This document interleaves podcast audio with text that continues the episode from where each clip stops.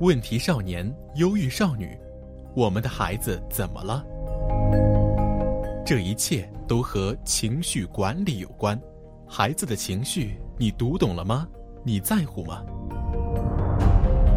别以为一次流泪无足轻重，别认为他们可以自行成功。解读孩子的情绪密码，从这本书开始。孩子，你的情绪，我在乎。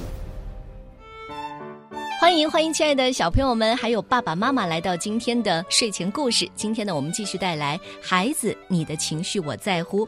今天呢，我们请到的嘉宾是美国正面管教导师、芬兰儿童技能教养法国际引领师杨健老师。杨健老师呢，有大量的实力，因为一直在给爸爸妈妈上课。在上期节目当中呢，我们就举了几个例子，说如果真的用这种情绪管理的方法，怎么样实际的面对我们生活当中遇到的各种大大小小的问题？那接下来我要继续问一个问题了，比如说，当孩子感到困惑的时候，因为朋友不守信用感到生气的时候，然后孩子还跟你吐露出来了，那你该怎么办呢？嗯，好的，这也是一个非常好的问题。呃，孩子感到困惑的时候，在社交里面遇到呃这种情绪问题也是特别常见的。对，嗯，我们知道现在的家长都特别关注孩子的学习，经常会有人问我这种问题哈，就是我怎么让我孩子能够呃注意力集中上课？嗯，怎么让我的孩子社交能力强？怎么让我的孩子抗挫折能力强？啊，然后我经常会告诉他们，呃，这些小本领下面需要有一个大盘子来接着他。这个大盘子是什么呢？就是情绪管理能力，就是他的情商管理能力，啊，所以这个是特别重要的。有一个比喻哈，是什么样的孩子遇到这种挫折的时候能很快的平复？我们要看一看这个抗洪大坝，在什么样的抗洪大坝最能抗击这个洪水的冲击？我每次问这个问题，就有家长说啊，当然是最结实的大坝最能抗击洪水的冲击啦。但是我经常告诉他们，还有一个特别重要的原因，就是它泄洪的能力。哎啊，它遇到洪水的时候有多快的速度能把这个洪水泄下来，它抗击的能力就越强。所以，我们小孩在这个社交场合中遇到的这种挫折，啊，他如何让自己平复下来，这可能就取决于他有多快的能力让自己平静下来。嗯，还有呢，就是我们经常家长会说，我们的孩子注意力不集中。对啊，注意力不集中的很大一个方面是因为他的情绪引起来的。在生活里面会遇到各种情绪，如果经常会被家长否定，呃，觉得你不应该有这种情绪，你怎么能这么想呢？这种孩子就会倾向于去否定他自己，然后他就会有深深的不安全感，在这种感受下，他很难专注。我们就发现这类的就是家长特别不关注孩子情绪管理的孩子，他们经常是在学业上的表现就会被人说成多动症，被人说成他，呃，特别嗯熊孩子啊，所以这些其实都是一个误会。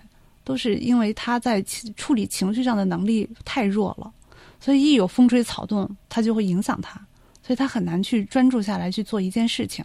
所以刚才举的这个例子也是非常好的，就是小伙伴不守信用的时候，他这时候肯定会挺难受的。这种挫折在整个漫漫人生里面会反复的多次遇到，所以这种时候也是家长需要家长去引导的，因为我们的孩子他的前额叶皮质还没发育好。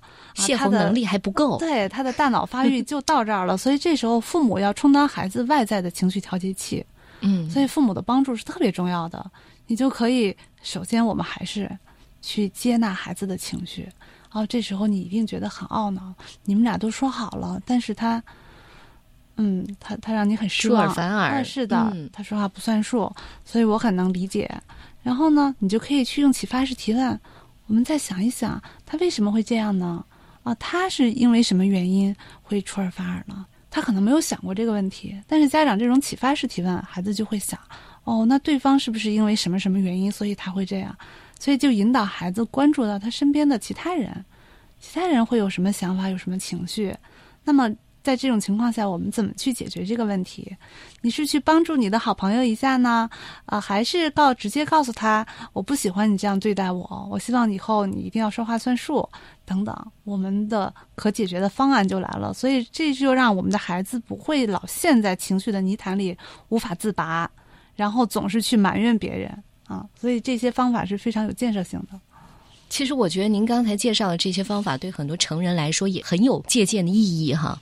我们到现在为止处理不好自己一些生活，那是因为你可能原生家庭带来的一些东西。是这样的，我们这一代人从小都不被鼓励表达我们的情绪，对，所以我们对情绪非常迟钝、压抑。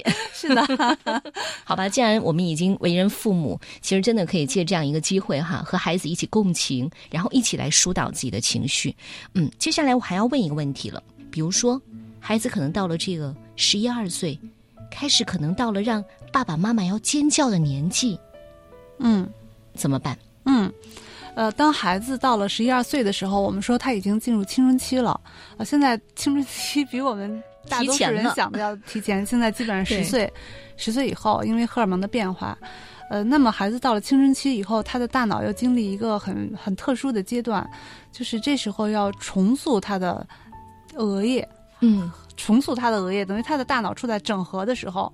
这时候，呃，咱们如果看了这本书，就会发现，呃，这本书对青春期是花了很多篇幅来写的。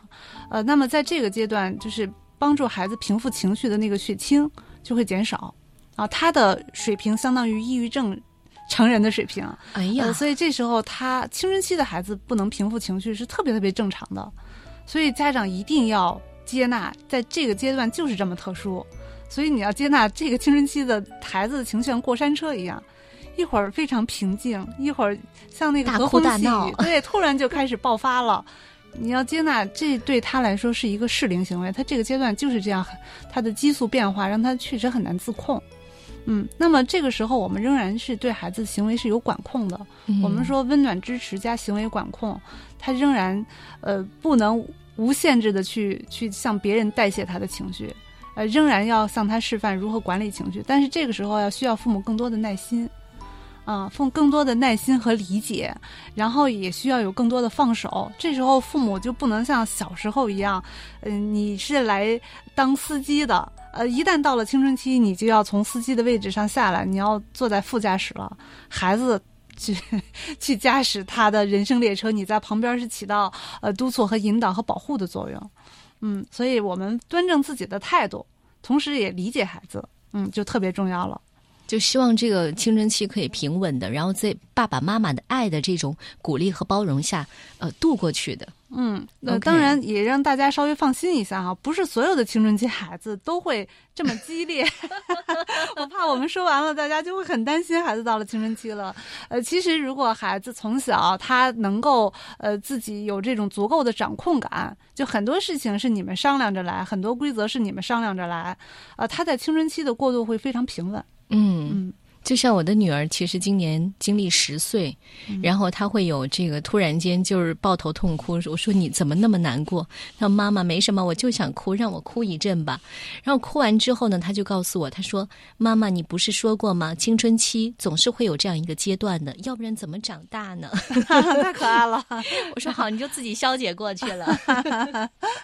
好，还有一个问题要问杨健老师哈，就是。不顺孩子的心，然后他要耍脾气的时候，我们发现很多时候哈，在玩具店门口的时候，最容易会经历这样的一个片段，嗯，一个画面，嗯，就是我得不到我要的东西，我要开始耍脾气了，嗯嗯嗯，这个也是非常典型的一个情形。呃，我觉得首先哈，我们首先要接纳小孩儿，他在玩具店门口看到那么琳琅满目的东西，他想要。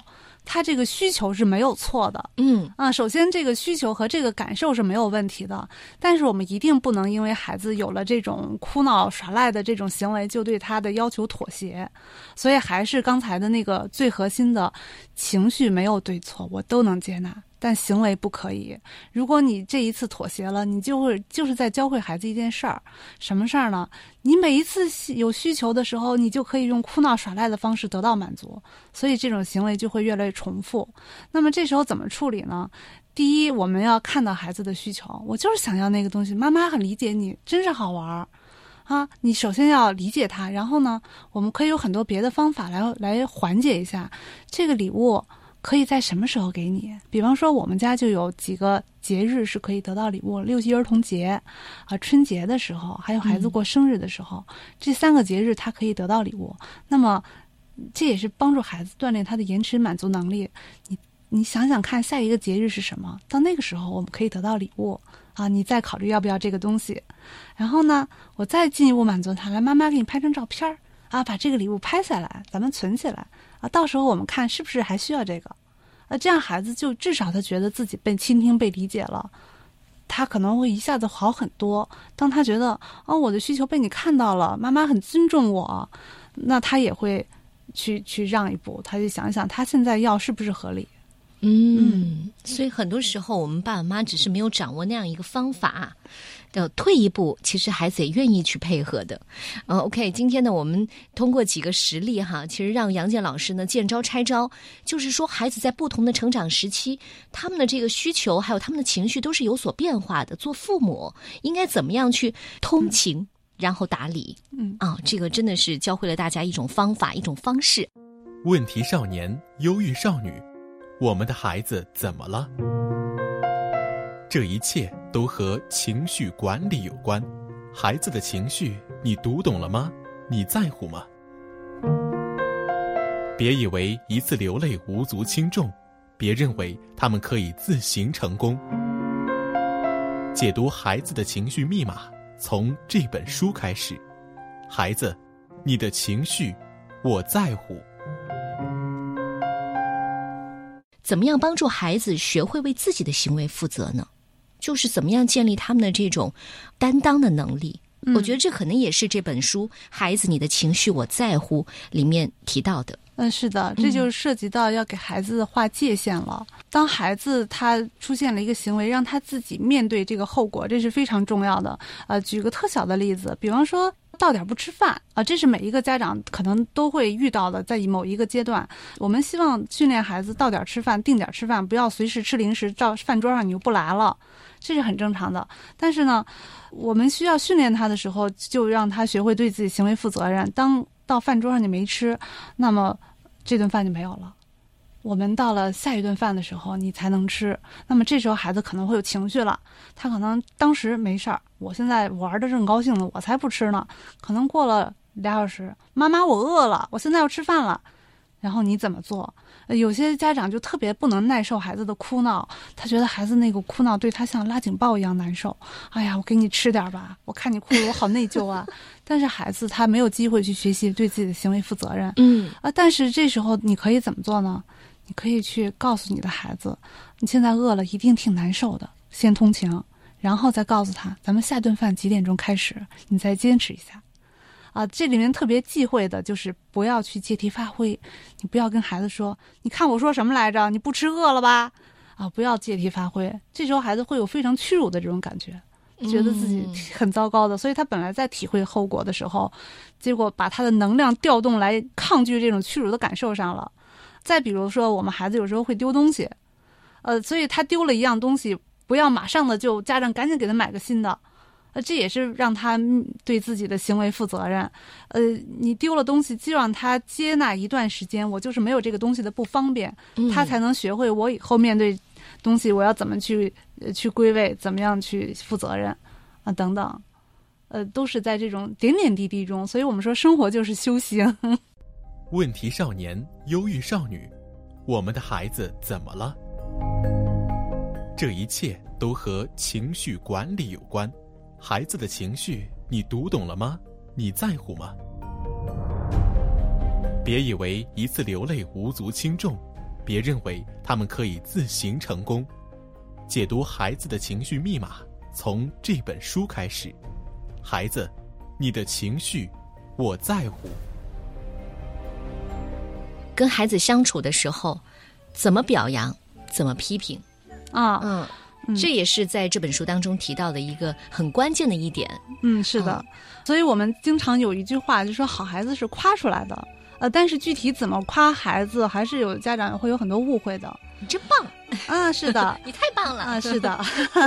所以我们在说，呃，鼓励和表扬，呃，我们尽量的去让孩子，呃，看到他的行为的过程。呃，不要只简单的说他的结果。呃，经常以结果为导向的小孩，他就会总是觉得我这件事做不好，我就非常糟糕。我只有结果很好的时候，我才会告诉你。其实，在这个过程中，你能看到他点点滴滴的闪光点。即使他这件事做不好，他可能也会，我我努力尝试的这种精神也是值得你去去鼓励他的。呃，再一个，我们的呃一定要非常具体。呃，就你真棒也是没有问题的，是可以说。但是你如果后面跟上一句，他具体怎么棒了？对，他具体怎么这线条画特别直啊！是的，让他 看到他自己的能力所在。嗯啊，但是对于批评，其实我会发现哈，是每个家庭每天都要遇到的问题。嗯啊，我个人认为是可以有，但是批评一定要把人和事儿分开。你不要让孩子觉得他做错了一件事儿，他就是一个很糟糕的孩子，就整个人毁了。是的，是的。所以我觉得很多家长现在都没有能力把人和事儿分开。对，就是一批评、一骂、一着急吧，一上火吧，就一定是你怎么这样啊？你这孩子就是没用啊！是的，是的，是的。对，所以这个也是需要慢慢的去练习的。呃，有一个呃，我觉得有一个简单的方法哈，就是你如果觉得你说话的时候，你经常说你总是怎么样。你从来怎么样？你怎么又怎么怎么样了？就是你只要说这种话，肯定是在对人，不是在对事儿，不尊重啊！是的，不尊重。而且你说这种这种批评的结果，就是让孩子去固化他的错误行为。嗯我就这样了，怎么了？是的，是的。所以我们说，可能在批评的时候，还是就事。不要救人，特别是不要批评孩子的人格。对对，去千万不要批评他的人格，让他把学会把事情和人分开。啊，我我现在的我这次数学我考了二十分，我就是就是我考了二十分，然后我们去一起看一看，为什么会这样呢？我们以后可以有什么方法去一步一步一步来，而千万不要让孩子觉得我考了二十分，说明我是个很很差劲的孩子，我很糟糕，然后他会失去动力，他会没有动力再往前走。其实我我以前也犯过这样的错误哈，我曾经说，哎，我们家这个孩子呢，可能他的语言能力比较好，所以呢，这个文科都学的比较好，这数学吧差点意思。然后孩子可能就有这样的心理暗示，永远就说：“妈妈，我数学实在是差点意思。”是的，这是一个小标签儿。我相信在身边还有很多母亲是作为在这个养育孩子的过程当中是有一定牺牲的，那就是全职妈妈。而且现在呢，去杨建老师这里上课的，是不是也很多的全职妈妈？呃，对，全职妈妈占多数。哦，你觉得全职妈妈通常他们会有一点比较共同的地方是哪里？呃，就是不是特别认可自己的价值。嗯嗯，因为在家里，在这个经济上的贡献会少一些，然后也相对的会脱离一点社会，所以他们可能会觉得，嗯，不是那么自信。嗯，所以妈妈在一边很用力的去投入，但是父亲呢是在一个抽离或游离的状态。但是呢，不管是任何一种训练法，其实父亲是非常非常重要的。是的，父亲的呃投入真的有四两拨千斤的作用。孩子对于这种自我价值的认可，很多方面是来自于父亲的。父亲和母亲的这个呃养育方法还是很不一样的。嗯，所以天生就是父亲对于孩子的行为规范的这种建立，呃，是有先天优势的。他们可能比妈妈，呃，说一句话的效效率要大得多。呃，同时呢，我也对妈妈们说一下，有时候爸爸们是需要我们邀请进来的。呃，有时候妈妈要适当的示弱。如果爸爸做什么事儿你都看不上，好，这可能要追溯到就很小的在小婴儿小吃奶的那个阶段了。父亲干什么？哎呀，你你不行，你不行。孩子如果父亲经常会被家妈妈这样否定，他可能就认为这是妈妈的事情了，他会自己退出来。所以我建议妈妈可以去示弱，这事儿我们娘俩搞不定了，我需要我们娘俩需要你，你把他给拉进来，让爸爸感受到这里面的成就感。好，还有最后一个问题，就是我们说学到很多的这种理论知识了，我们有一些实践，然后还有一些成果了，但是呢？因为很多家庭，特别是中国的这种家庭结构，很多是还需要长辈去帮助抚养的。那在这种隔代教养上，难免哈，这妈妈可能会跟这个姥姥或者奶奶发生一些冲突啊。那这种时候该怎么办？嗯，该怎么样通情和打理？这个也问题也是中国特色了。呃，是这样的，我我个人呢，首先我想告诉妈妈们，就是呃。我们首先要确认自己在养育方面不可替代的作用。呃，有时候我们对老人养育孩子的方法非常焦虑，是因为你不够自信，你不知道轻视了自己对孩子的影响力。其实孩子非常清晰，谁是爹妈，谁是老人，他非常的清晰。有时候孩子在你们就是不同的人面前表现的不一样，恰恰是因为他知道我爹妈。会和老人的要求不一样，所以他是很清晰的，你不用担心你的要求会让孩子就混淆了，他就认为老人的要求是正当的，爸妈的要求不重要，不会这样，绝对不会，孩子一定知道爸妈对我是非常非常重要的，我需要呃考虑爸妈的意见。所以你要是对自己的这种影响力更自信的时候，你对老人的方法跟你不一样，就不会太焦虑。呃，首先我们要放下这种焦虑，呃，再一个我们对老人。也是需要通情达理的。说老人他付出了很多，然后这时候如果被父母去批评、去指责，他们心里也是非常难受的。对，嗯，然后被儿女指责。嗯，他反而会更加执着于自己的老一代的那种那种观念。其实他们的发心是好的，对啊，你你就是我这样养出来的，是的。所以我们对老人也是仍仍然需要去通情达理。你要是呃，你要看到老人的发心，看到老人的辛苦，呃，我我知道你是是怎么样的好意好意，也非常的不容易。然后慢慢的去沟通啊。那么我现在用这种方法，我们一起试试看，这样会不会更好？效果怎么样？啊，跟老人也是这样，非常的和颜悦色。呃，那句那句话怎么说的？是以五色柔五声，互相给一个台阶。啊，是的。OK，其实我们都只有一个目标，就是养育一个身体人格都健全的孩子。家和万事兴，好，谢谢谢谢杨健老师做客我们今天的睡前故事。我是如何去爱孩子的？爱的方式到底是对是错？如果是可以的话，建议大家可以看一下这本书《孩子，你的情绪我在乎》，这是由东方出版社出版。谢谢大家，好，再见。